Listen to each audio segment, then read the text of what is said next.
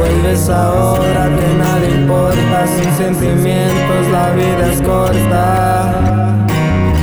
Ah. Amigos de la charla, hoy tengo un invitado muy especial, un eh, chico demasiado talentoso. La verdad que estoy bien impresionado de escuchar no solamente su discografía, sino este nuevo proyecto que viene a presentarnos el día de hoy y que pues estoy muy complacido de, de recomendar con mucho gusto y mucho entusiasmo.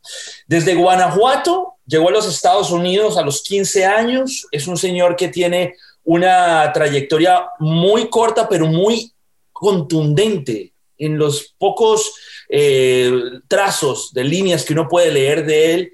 No solamente ha ocupado el, el número uno en ventas de mejor álbum de regional mexicano, sino también ha llegado al número eh, dos de los latinos uh, álbumes más importantes en la trayectoria de su, de su carrera y también, pues no es por nada, pero tiene una cantidad de views en sus videos impresionante y me encanta su concepto Junior Edge. Bienvenido a, a la charla. ¿Te digo Junior H o Junior H? Ahí estoy como medio confundido. Junior, Junior H, pero pues la gente aquí en Estados Unidos todos soy Junior H.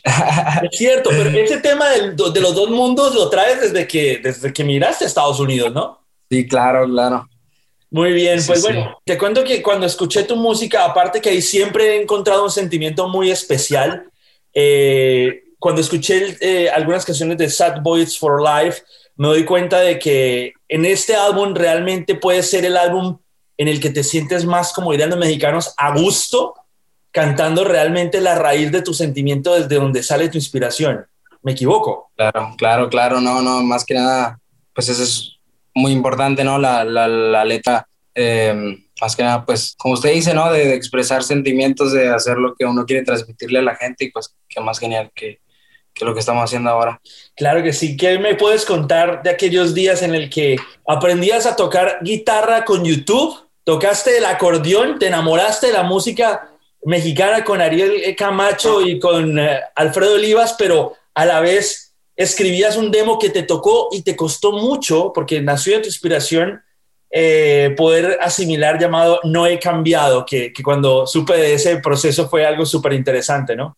Sí, sí, sí, no, fue, fue, toda una, fue toda una historia, ¿sabes? Todo fue, todo cambió de repente, yo estaba viviendo en, en otra situación, otro mundo, tenía pues que trabajar de cocinero, cosas así leves, pues todo, todo cambió de repente. Yo la, la, música siempre ha estado en mí. Yo siempre he dicho que, que, el gusto a la música siempre le he heredado de mi padre. Entonces mi padre nunca pudo ser, nunca se aventó, nunca, nunca quiso sacar lo que él traía, pero de él me nacieron esas ganas de, de, querer cantar, de hacer cosas así. Entonces yo siempre jamás, jamás dejé de escribir, desde que tengo memoria escribo. Entonces, pues fue un, fue un gran impacto cuando todo esto empezó a, a, a pasar, a, a cambiar. Cuando escribiste No he cambiado, fue difícil para ti asimilar, escucharte desde tu inspiración, ¿cierto? Sí, la verdad que pues me, me juzgué, la verdad voy a ser sincero. Eh, en cuanto tenía esa canción, siempre fui muy desconfiado de mí mismo, nervioso, entonces ya se imagina, yo tenía una mentalidad, pues yo no, yo, no me, yo no me veía sacando música, ni mucho menos un tema así, entonces pasaron como dos meses, yo estaba trabajando de cocinero y, y de repente se me ocurrió buscar el nombre Junior H, no he cambiado y tenía como dos millones de vistas, no sé cuánto, y, y los comentarios, la gente, hey, ¿qué onda? ¿Quién es este morro? ¿Quién, ¿Qué está haciendo? ¿Quién es? ¿Quién es? En ese, entonces, en ese entonces yo ni siquiera tenía Instagram ni cosas así, entonces fue cuando pues me abrí uno y empezó a llegar la gente y me clavé. Fue donde encontré a toda esta gente. ¿Qué, ¿Qué, significa para ti la música sierreña y las guitarras? Siento que son muy marcadas dentro de tu concepto y siento que cuando escucho el álbum Sad Boys for Life hay una canción que me hace mucho sentido de esa fusión, ¿no? De lo alternativo con lo sierreño y las guitarras, la canción que tienes con sí. Ed Maverick por dentro. Okay. Sí, sí.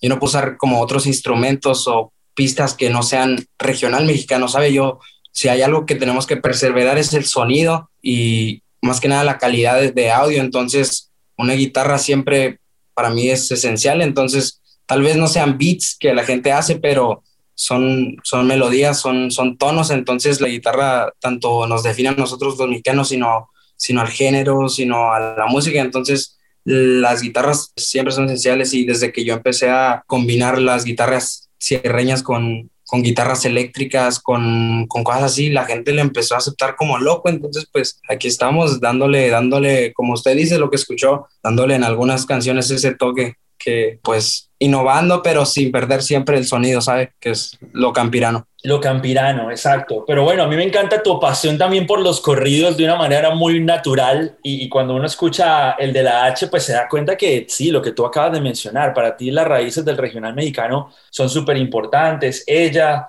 atrapándome un sueño que fue impresionantemente la aceptación, lo que escuché, disfruta lo malo con, con Nata. Y bueno, tu amistad con Nata y con Obi, siento que también de ahí parte un poco tu carrera, un cambio y un giro también a escuchar nuevos sonidos e involucrar un poco el trap y otras cosas, ¿no? Dentro del regional.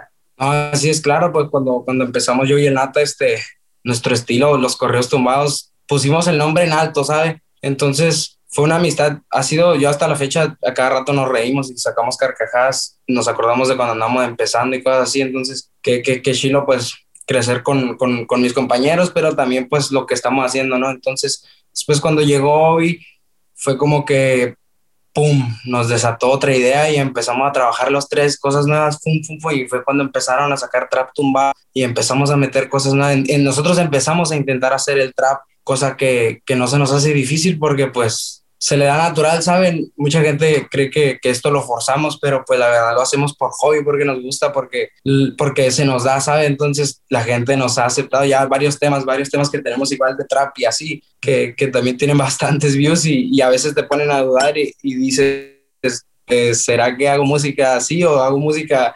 Pero son solo cosas buenas, ¿sabes? Muy bien, pues eh, Junior, tú, tú llegas a, Estados Unidos seguramente a encontrar un sueño y lo has ido viviendo paso a paso y estás muy joven, estás muy joven. El año pasado, ¿cuántos discos lanzaste? Porque hasta final de año, las Tres Torres también estabas involucrado. El año pasado fue muchos lanzamientos. Sí, no, mira, pues mi primer disco que se llama Mi vida en un cigarro, ese yo lo, lo hice solo, lo produce solo, absolutamente yo hice todo lo, lo, subí a plataformas y todavía no tenía a la disquera ni nada.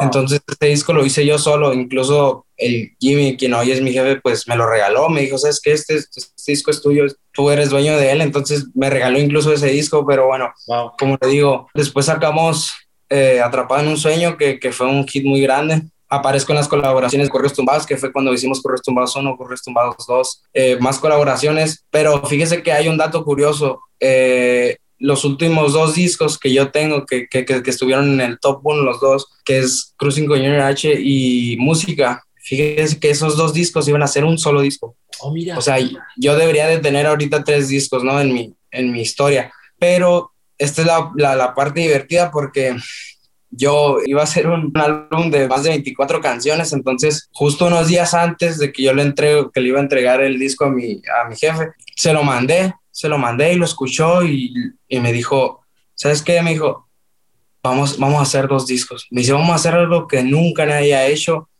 sea, vamos a sacar dos discos, regional mexicano, vamos a ver qué pasa. La verdad, yo estaba asustado, yo la verdad tenía miedo, ¿sabes? Como que solamente va a pegar uno o algo así. todos quedamos impactados cuando fum, lo soltamos, lo pegaron los dos número uno, entonces nos dejó a todos con la boca abierta. Qué bien, y, me alegra mucho porque eres un tipo muy talentoso, brother. Te felicito de verdad y, y siento mucha honestidad en todas tus líricas y siento que eso lo hace conectar con la gente de una manera orgánica. Hablemos para, antes de terminar esta entrevista, de Sad Boys for Life, que es tu nuevo disco que tiene 16 tracks. Es una remembranza a tu estilo original, ¿no? De lo que siente una persona cuando tiene tantos sentimientos encontrados, pero quiere soltarlos al universo para sentirse libre y, me encanta que hayas hecho un cover del rock en español que me encanta, de los Enanitos Verdes, Lamento Boliviano, te quedó buenísimo.